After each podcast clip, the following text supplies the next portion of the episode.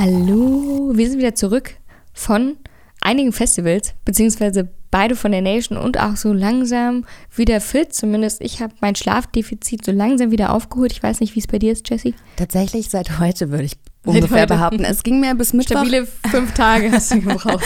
es, äh, ich musste ja arbeiten tatsächlich und konnte das also nicht so, äh, ich habe mir danach nicht so freigenommen und habe mir auch. Du bist aber am Sonntag schon dafür recht früh nach Hause gefahren. Ich weiß, ne? ich Ausreden weiß. höre ich hier. Nee, nee, genau. Ich habe auch gedacht, ich hätte alles perfekt geplant, aber ich habe tatsächlich super lange gebraucht, um die Nation zu verarbeiten und mhm. um wieder anzukommen. Man hat da ja auch keinen Empfang und das klingt immer so komisch, aber es ist für mich äh, vor allem Digital Detox, auch wenn sonst nicht so viel mit Detox zu tun hat.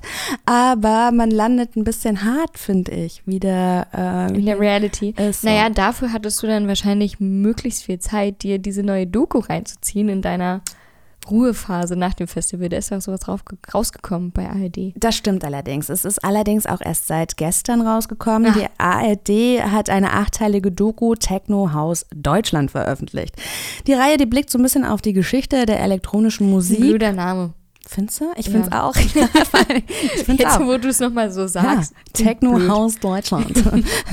Alles, was hier von jemandem, der nicht so viel Ahnung hatte, worüber er da spricht. Äh, teilweise kommt das ist die wie Doku. meine Mama, die mhm. dann sagt, äh, hier diese elektronische Techno-Musik. Ja, Mama, genau die. Die elektronische Techno-House-Musik aus Deutschland.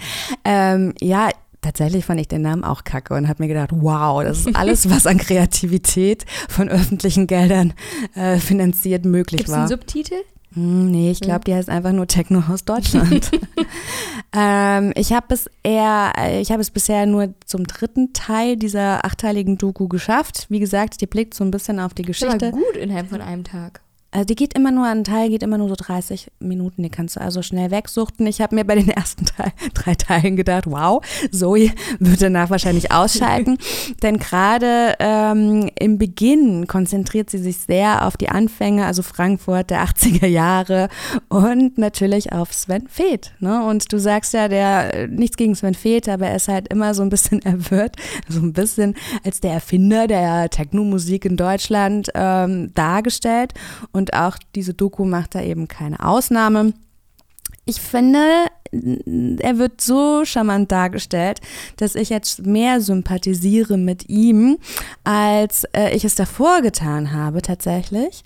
Äh, muss aber auch gestehen, also ich bin ja 81 geboren, also habe so ein bisschen bisschen Techno-Geschichte auch miterlebt. Natürlich nicht irgendwie wie diese Menschen, die noch mal eine Zeit, eine ganz paar Jahre auch älter sind als Eine ich. Generation vor dir. Ja, genau. Aber es ist schon so, dass ich mir gedacht habe, das ist eben das, was man beim Gucken einer Doku nicht vergessen darf. Es wurde, wurde auch über Kraftwerk gesprochen, wenn wir schon so weit zurückgehen? Noch nicht ganz. Also hm. über Underground Resistance auf jeden Fall. Hm.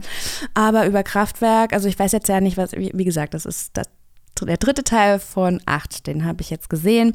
Und ähm, ich fand es schon sehr charmant, um jetzt nochmal kurz einen Satz über Sven Feth zu verlieren. Er hat ja damals das Omen gegründet. Das war so ein krasser Hotspot der Szene, der sich ja auch weit über das ganze Land ausbreitete. Und er war, hatte so ein bisschen die Mission gegen das Establishment, gegen den Mainstream und so.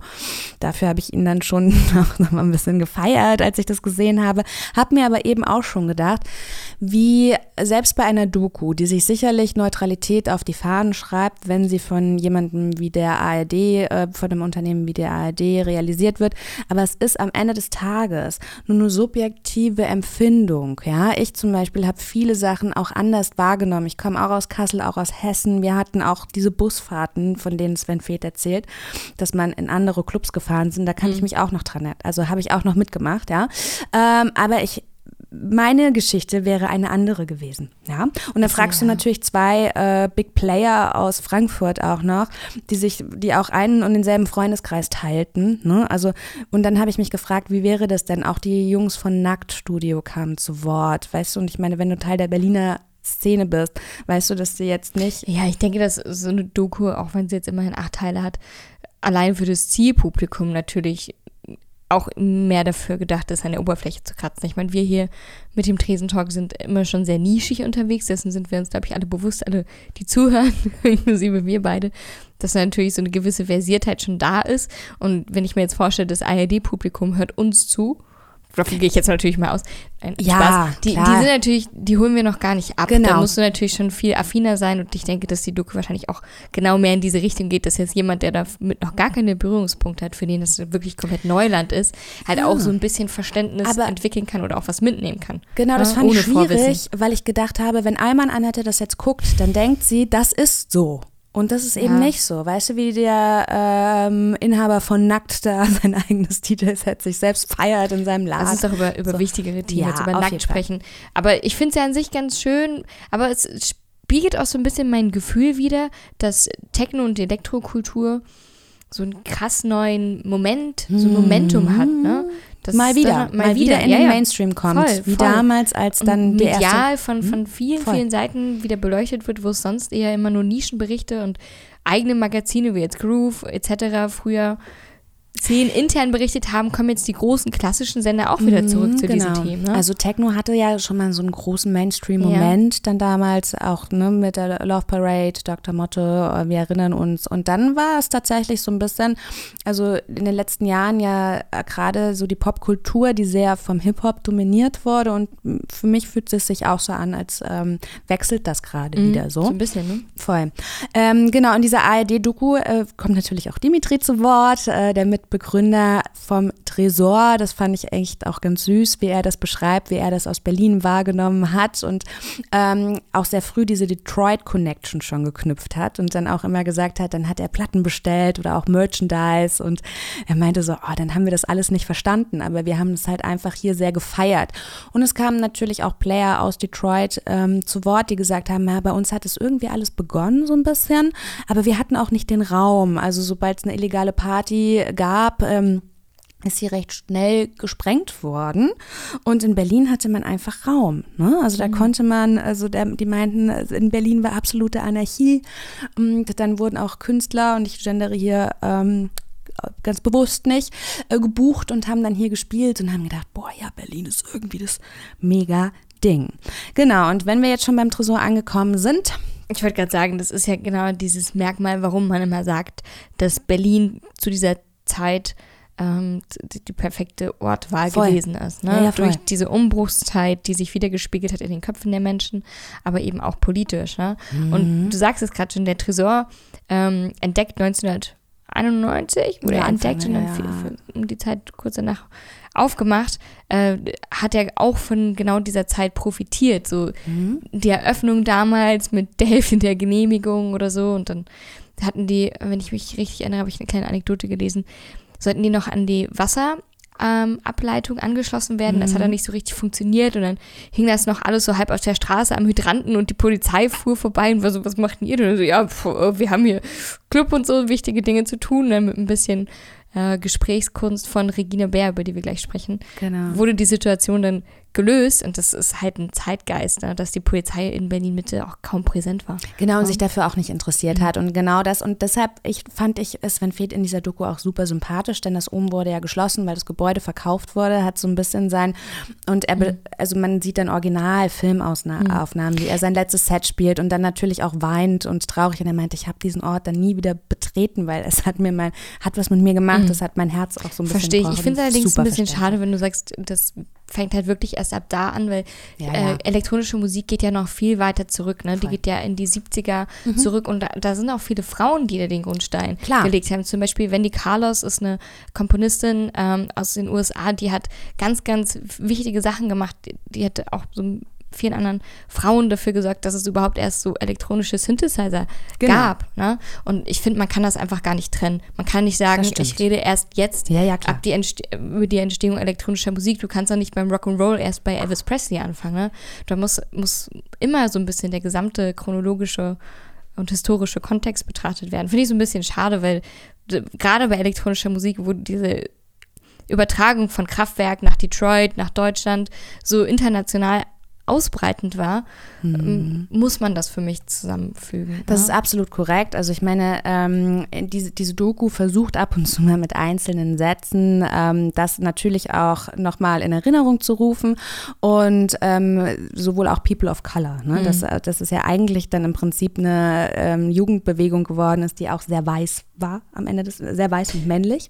Und das, ähm, dann gab es aber auch Türsteherinnen, die befragt wurden und die gesagt haben, ja, also das war, war auch nicht, um jemanden auszugrenzen, sondern das auch das Publikum, was da war, war meistens weiß und männlich. Und dann hat sich wahrscheinlich, dann hat die Türsteherin auch gesagt, das hat auch irgendwie Findest niemand du das Publikum gewundert. heutzutage weniger weiß? Ich muss sagen, dass ich es heutzutage nicht weniger weiß finde. Als ich auf der Nation war, genauso wie als ich auf der Fusion war, ist mir schon aufgefallen, dass es ein vorrangig weißes Festival ist. Die Mehrheit auf jeden Fall. Und das, ähm, aber einer, ähm, ein DJ sagt eben auch lustigerweise, also er ist, kommt aus Detroit, ist dann nach Berlin gezogen und dann hat er gesagt, seine ganze Familie ist mehr so äh, dem Hip-Hop verbunden und kann auch die Musik nicht verstehen, die er da macht. Und dann meinte er so, die, die verstehen gar nicht, die haben gar keinen Bezugspunkt und verstehen auch gar nicht, dass die Ursprünge eigentlich auch aus unserer Kultur kommen. Und ähnlich ist es zum Beispiel dann auch mit Frauen. Ne? Also Monika Kruse beschreibt da, wie ihr Freund dann immer noch gesagt hat, leg doch auf, du hast doch, du hast das Equipment, du hast das Knowledge, mach das doch mal. Und sie hat gedacht, mhm. wow, am Anfang habe ich mich so super krass unwohl gefühlt irgendwie, weil da einfach keine Frauen waren. Und dann meinte sie, hat sie auch so gesagt, dann hast du halt Komplimente bekommen, wie ja, für eine Frau legst du total gut auf und so. Und das halt immer gedacht, boah, hat sich erstmal nicht so cool angefühlt auch. Ne?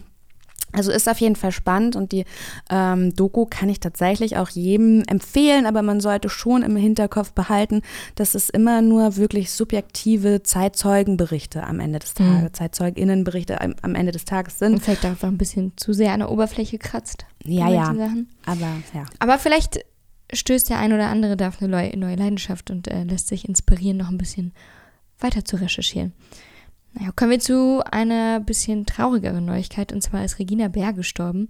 Sie war Mitbegründerin des Tresors und war Geschäftsführerin des alten Tresors in West-Berlin von 1994 bis 2005 und hat danach, dann nachdem der äh, Tresor dann hier in die Köpenicker Straße gezogen ist, auch noch immer mal wieder damit gewirkt als Supervisorin und einfach über die letzten 30 Jahre ganz, ganz viel mit Dimitri Hegemann zusammengearbeitet, hat dann noch an zwei Restaurants an deren Eröffnung und Entstehung mitgearbeitet, noch an einem anderen Club. Also die Frau war überall und hat jetzt ähm, zum Schluss in den letzten Jahren zusammen mit Dimitri Hegemann die Tresor Foundation gegründet. Hm, und das finde ich zum Beispiel, das sind so ganz wichtige Frauen auch im Hintergrund gewesen. Voll. Also in dieser Doku kommen ganz viele BookerInnen zum Beispiel mhm. auch ähm, zu, zu Wort.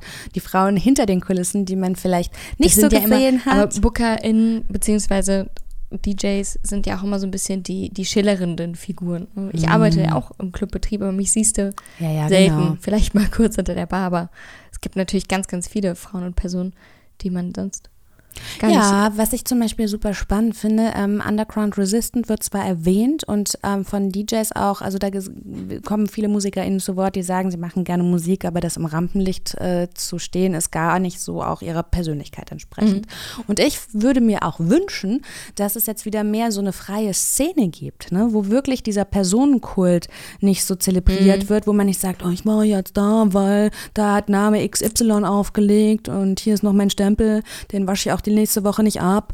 Ähm, genau, und ich meine, weil Feiern ja, immer DJs haben mittlerweile wird. so einen krassen Popkulturstatus. Ich, ich meine, wenn du auf den großen Festivals bist und du siehst ja die Stages, auf denen die auflegen mit so 10 Metern Abstand ja, ja, und 5 Meter breitem Bühnengraben, also es hat schon krasses Stardom.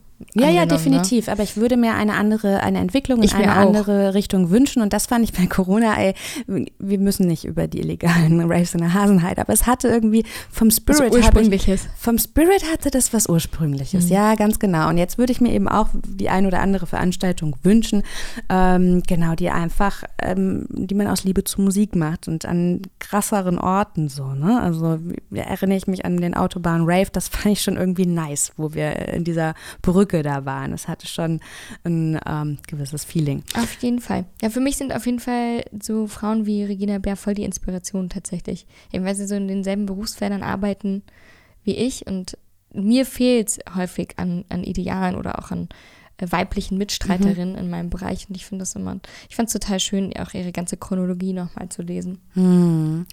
Apropos Arbeit, kommen wir zurück zu Nation. Ich war zum Feiern da, du warst zum Arbeiten da. Und ich kann euch nur draußen erzählen, Zoe kam dann mich im Camp besuchen. Sie war ja im Crewcamp. Und dann habe ich gefragt, hey Zoe, wann musst du denn arbeiten? Ja, heute Nacht von drei bis elf.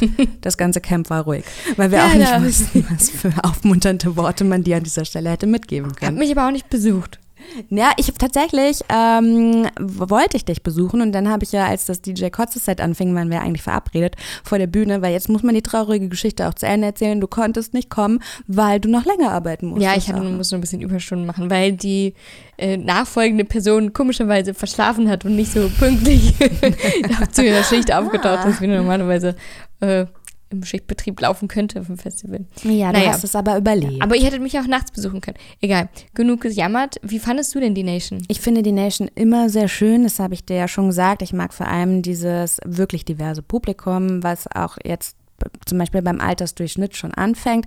Ich gehe immer super gerne auf ich die Nation. So schön jung. Ich muss nicht, äh, ich muss nicht jedes Jahr dorthin, denn dafür bietet sie ein bisschen zu wenig Abwechslung. Mhm. Ja, also äh, die DJs sind oft dieselben, die Menschen, die man trifft, sind oft dieselben. Dadurch hat es aber auch was super, ähm, super familiäres, ja, das stimmt. was super bekanntes. Ich fühle ja. mich da immer mega krass zu Hause und ähm, ja, deshalb sage ich, ich, ich würde es wieder tun. Ich, ich sehe ich seh das ähnlich. Ähm, ich würde mich allerdings auch über ein bisschen Abwechslung freuen oder über mhm. ein bisschen was Neues. Also man merkt schon, dass das Publikum, genauso wie die VeranstalterInnen, halt schon wirklich lange dabei sind und ähm, ja, so ein bisschen auch zusammen altern. Ja, ja, voll. Äh, da würde mir so ein bisschen frischer Esprit gefallen. Ich fand ansonsten, mein Lieblingsset war das von DJ Gigula. Mhm. So heiß begehrt im Moment, war, fand ich, fand ich auf jeden Fall ein sehr gutes Set. Okay, wann und wo jetzt nochmal für alle, Freitag die jetzt nicht zu Samstagnacht war das. An der mm. Seebühne. Ich weiß nicht, was war deins? Äh, an der also Seebühne finde ich eine super schöne Location. Ich war dieses Jahr mega selten an der Seebühne. Oh. Also das muss ich, äh, habe ich ein bisschen vermisst. Meins war, ähm, mein Lieblingsset war Mila Stern. Sie war auf dem Wiesenfloor, ich glaube Sonntag oder Samstag. Man ich verliert sagen, auch immer ein bisschen das Zeitgefühl. Das hat mich so wirklich, ich meine, es war nicht so heiß von den Temperaturen, mhm. zwischen was 28, ja. 30 Grad ist für mich noch voll aushaltbar, aber die Wiese und der Floor sind für mich nicht erträglich. Obwohl ich Hitze mag, jedes Jahr ist die Sonne so. tagsüber, finde ich einfach zu Und dann krass. kommt ja, das fand ich dieses Jahr ein bisschen merkwürdig, dann kommt ja immer die lokale Feuerwehr ja. und spritzt die Trophys ab, ja. worüber die sich auch mega freuen. Das ist jedes Jahr ein mega Happening, mhm. aber ich fand es ein bisschen skurril. Weißt du, während irgendwie ein paar Meter weiter Waldbrände in Brandenburg gelöscht werden, werden hier ähm, Wasserwegen über Der sie wird jetzt wieder moralisch. Naja, nee, klar, aber man, ja klar, dann wieder die Grundsatzfrage, darf man in Zeiten von mhm. Waldbrand auch noch feiern. Oh, ja. Nichts darf man mehr, Jessie. Nichts ist, darf ja. man mehr, wirklich. Ja, das stimmt. Aber mir, war's, mir würden einfach vielleicht so ein paar kleine Zeltdächer oder so ein paar hm. aufgespannte ja, Decken Mega. ganz gut gefallen. Total. Ich habe auch andauernd Menschen gesehen, die halt wirklich knallrot mhm. verbrannt sind oder auch Freunde, die dann gesagt haben, ja, sie gehen jetzt mal zwei Stunden tanzen, dann kommen die wieder. Ja. Nach ein, zwei Stunden sagen sie, ja, ich kann nicht mehr. Ich habe schon richtig Kopfschmerzen, so, so kurz vorm Sonnenstich. Naja. Und das ist halt tatsächlich, und da ist es so ein bisschen, wo ich mir denke, das ist jedes Jahr dieselbe Situation mhm. und es wurde noch nichts dran geändert. Das ist einfach jetzt das USP. Die Toilettensituation habe ich dieses Jahr noch schlechter empfunden als in den vergangenen ja, Jahren. Ja, da gab es tatsächlich jetzt auch schon einige Kritik ja. drüber, auch in der Nation-Gruppe, ja. die ich so gelesen habe, aber abgesehen von den Menschen mhm. um mich rum äh, war das ein bisschen schwierig. Es waren mehr Menschen als sonst mhm. mit derselben oder sogar weniger Anzahl an Toiletten. Ich habe es jetzt persönlich nicht gezählt, aber es waren leider zumindest nicht mehr. Mhm. Und die Schlangen waren extrem lang teilweise. Genau, und es gab, also ich weiß nicht, letztes Jahr war ich nicht da, ich weiß nicht, ob es davor das Jahr war, auf jeden Fall gab es dann diese ähm, Ökotoiletten und die musstest du bezahlen, was für mich absolut okay ist, wenn ich äh, eine oh, wow, Toilette, echt? ja, 50 Cent oder so, keine Ahnung, aber wenn investiere ich gerne, ja, gut, wenn ich dafür kacken kann wie in Walt Disneyland. Ja, aber das ist dann noch schwieriger, weil es gab auch gar nicht genügend Dixie-Klos, auf die du dann hättest ausweichen können. Die waren dann mhm. teilweise schon so weit auseinander und vor allem als Frau bist du dann irgendwie gezwungen, hatte, dafür zu bezahlen, wenn du jetzt nicht sagen. wieder 15 Minuten zum nächsten laufen möchtest. Mhm. Es gab ja eben auch diese Miss Was, was ich super fand. Ja. Der Zustand, hm, kann man auch nochmal drüber reden. Und es gab dort keine Möglichkeit, das hat mich richtig traurig gemacht, keine Möglichkeit, mir die Hände nach dem Klogang zu waschen. Ja, davon Waschbecken gab es, fand ich ja leider auch nicht genug. Ja. Naja, aber wenn du dann so bei der Seebühne oder bei den anderen mal so ein bisschen Mhm. Richtung Waldrand gelaufen bist, da hat es dann schon sehr voll. streng gerochen und Super da lag krass. dann auch überall Klopapier. Dann nochmal der Aufruf an alle Menschen, die auf Festivals gehen und mal in den Wald pinkeln.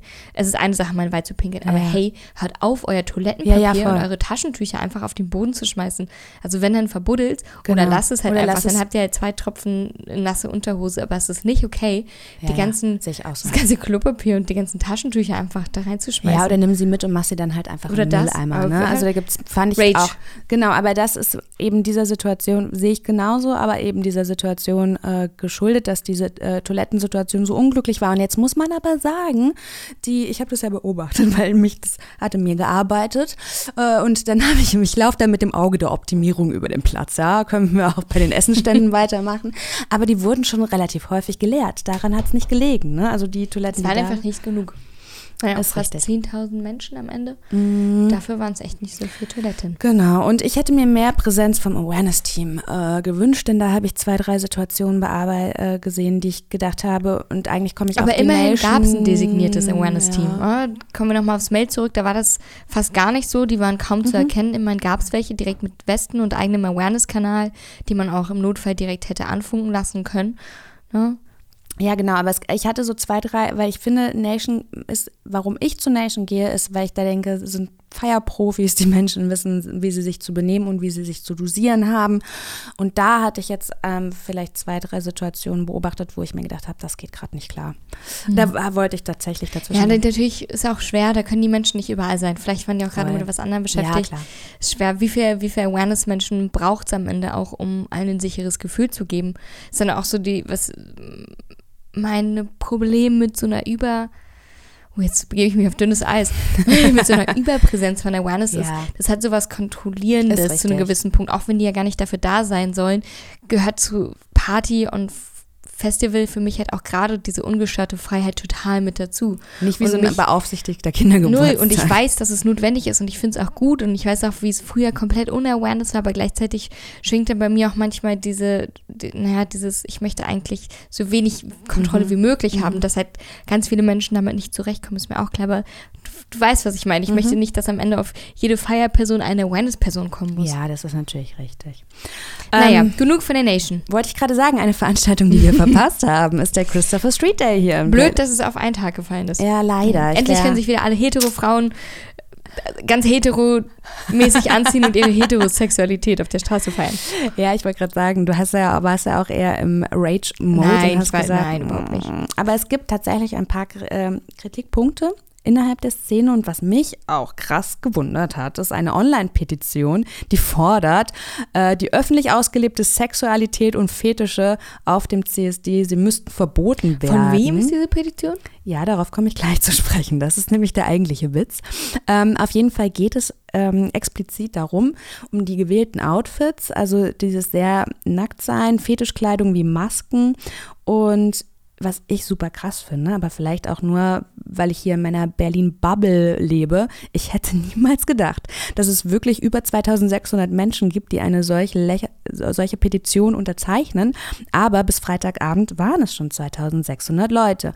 Und ähm, jetzt, um auf deine Frage zurückzukommen, es Will ich mal ist, wissen, wer sowas unterschreibt. ja, nee, es ist, was ähm, initiiert hat das ein, ähm, ein Verein aus Bochum, der sich Kindeswohl, also über massive Kindeswohlgefährdung beim CSD. Ja, da, ey, da poppen in mir tausend Fragen auf. Äh, Zum da Beispiel bei mir auch 20 Alarmglocken. aus Bochum. Hat man in Bochum, weiß Nichts ich nicht. Besseres zu tun. Ja, weiß ich, äh, als Petition. Das fand ich tatsächlich ähm, schwierig. Voll schwierig. Ähm, die Petition wird unterstützt mit Fotos, also zum Beispiel, es werden ja diese oder als Beispiele diese angeprangerten Grenzüberschreitungen werden dann Bilder gezeigt, wie ein Mann mit Schnuller im Mund und sogenannten PubplayerInnen, also Personen, die eben sich in Hundekostümen. Ah ja, wer mit seinem Kind zum CSD geht, der ist selber schuld, wenn er was für ein Kind un in seinen Augen Ich Unanständiges sagen, sieht. Also wenn du damit ein Problem hast, dann geh halt mit deinem Kind nicht zum CSD. Ja, aber wenn du damit ein Problem hast, dann solltest du vielleicht Solltest noch du mal mal an dir über, arbeiten. Ja, ich wollte gerade sagen, dann solltest du dein Leben vielleicht nochmal überdenken, weil ich würde auf jeden Fall mit meinem Kind äh, auf Ich auch. CSD, ich hätte überhaupt gar kein Problem damit, weil äh, Love is Love, ne? Ist halt so und liebe, wen du willst. Und das würde ich meinem Kind tatsächlich frühmöglichst auch beibringen wollen. Äh, ich meine, ja, wenn du es nicht mal schaffst, das, das, an den Punkt zu kommen, dann geh halt nicht hin mit deinem Kind, wenn dich das schon so in Rage bringt. Dann setz dich hin und lies ein Buch zu Hause über LGBTQI Plus Community am besten. Aufgrund dieser Petition ist aber auch innerhalb der Szene eine rege Diskussion wieder entfacht, die es aber wohl davor die Jahre schon gegeben hat, weil auch innerhalb der Szene gibt es eben immer wieder Streitigkeiten darüber, wie freizügig der CSD sein darf. Und das hat mich zum Beispiel auch mega krass überrascht. Es gibt wohl auch eine Fraktion, die der Auffassung ist, dass die Pride-Märsche so unauffällig wie möglich sein sollten, weil man möchte ja die nicht queere Mehrheitsgesellschaft ähm, dazu gewinnen, sich eben für die Rechte der Community einzusetzen. Und das finde ich finde ich auch mega krass, dass man, es ist eine Debatte, die sonst nur Frauen kennen. Wie viel darf ich anziehen oder auch nicht, um meine Ruhe zu haben? Weißt du, was ich meine? Hm. Also, dass ich mir als Frau kenne ich diese Frage, was darf ich anziehen, um jetzt nicht als, weiß ich nicht, Nutte abgestempelt zu werden. Ich sage jetzt einfach mal, wie es ist, als leichtes Schlampe. Mädchen, ganz genau, eben, ja.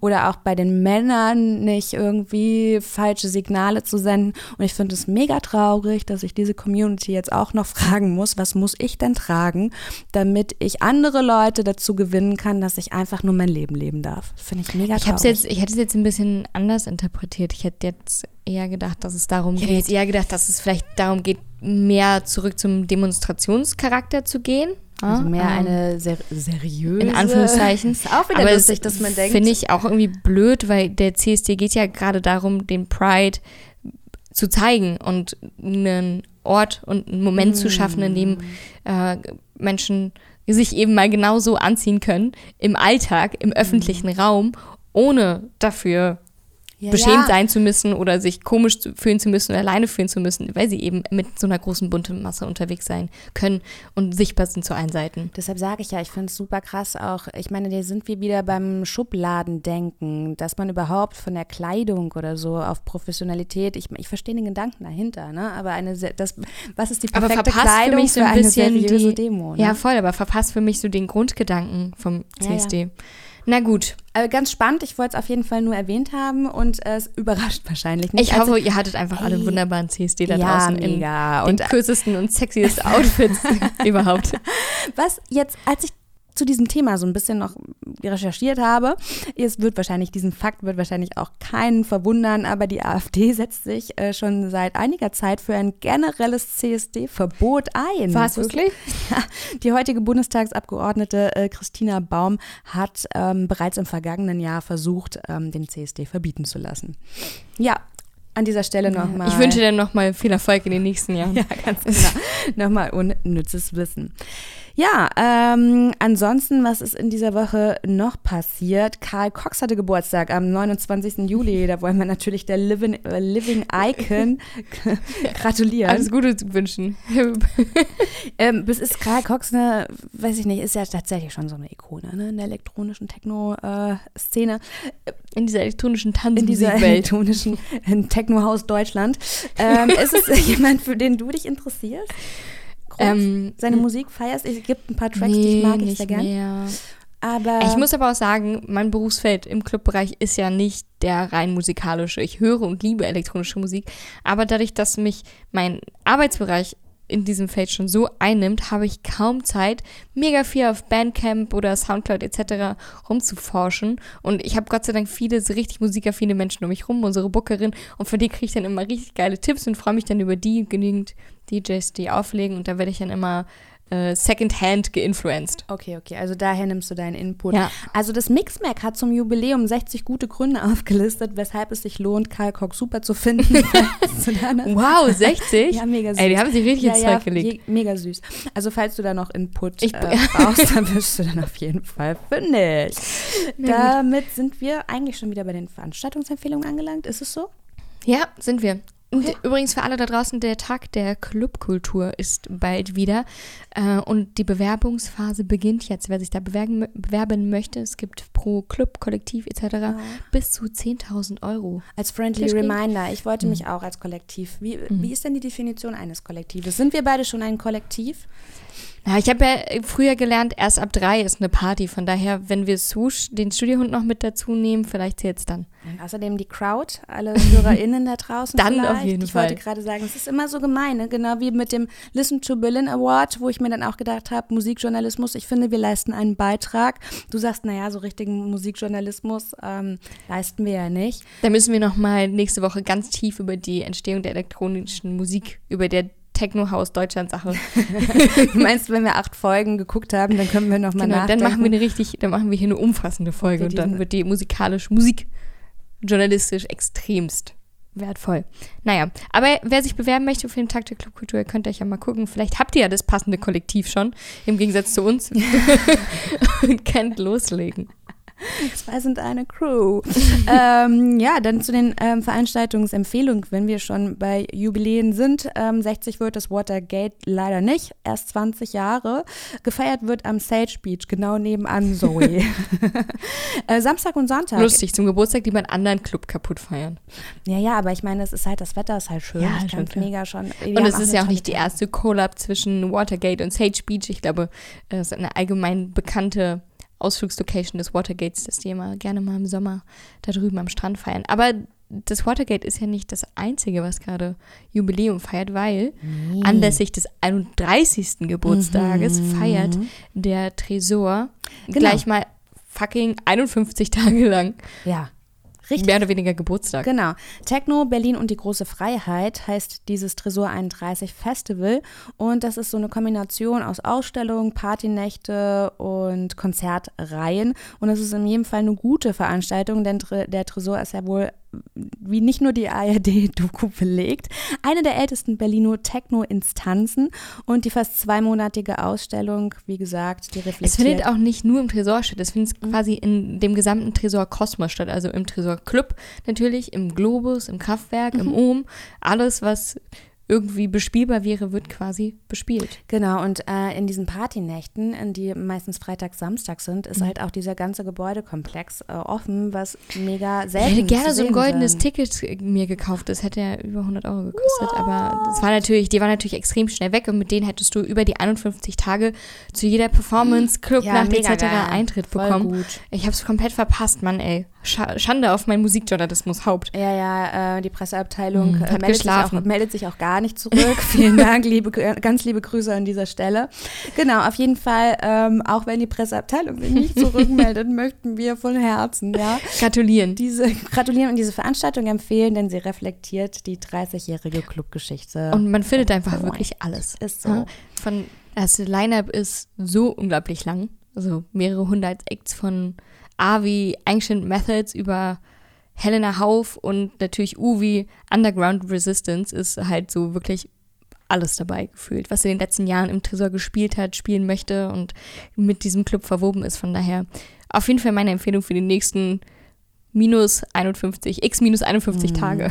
Eine Sache, die ich noch äh, empfehlen möchte, sie ist im Prinzip eigentlich auch schon gelaufen, es ist trotzdem das Detect Classic Festival. Ich habe dich so ein bisschen, ich war ein bisschen hyped, weil die immer so ein super krasses Line-Up haben. Also so Leute wie Roman Flügel, ähm, dass der jetzt was mit Klassik macht in letzter Zeit, ist, ist kein, verwundert jetzt nicht, ne? Aber ähm, so Berghain Resident Jaco Jaco, die übrigens auch in dieser ARD-Doku zu Wort kommt, Stimming wird dieses Jahr spielen.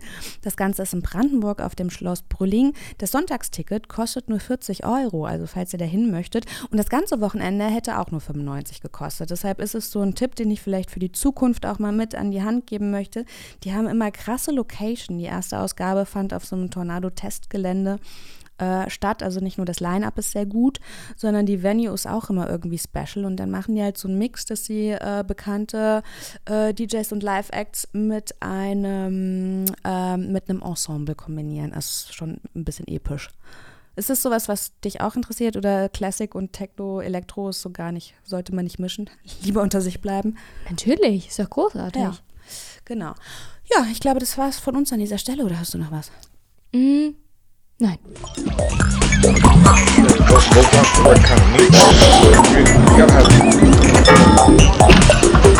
Hallo Sven, du legst ja hier gar nicht auf. Was machst du heute Abend hier in Berlin? Ich feier bis ich kotze.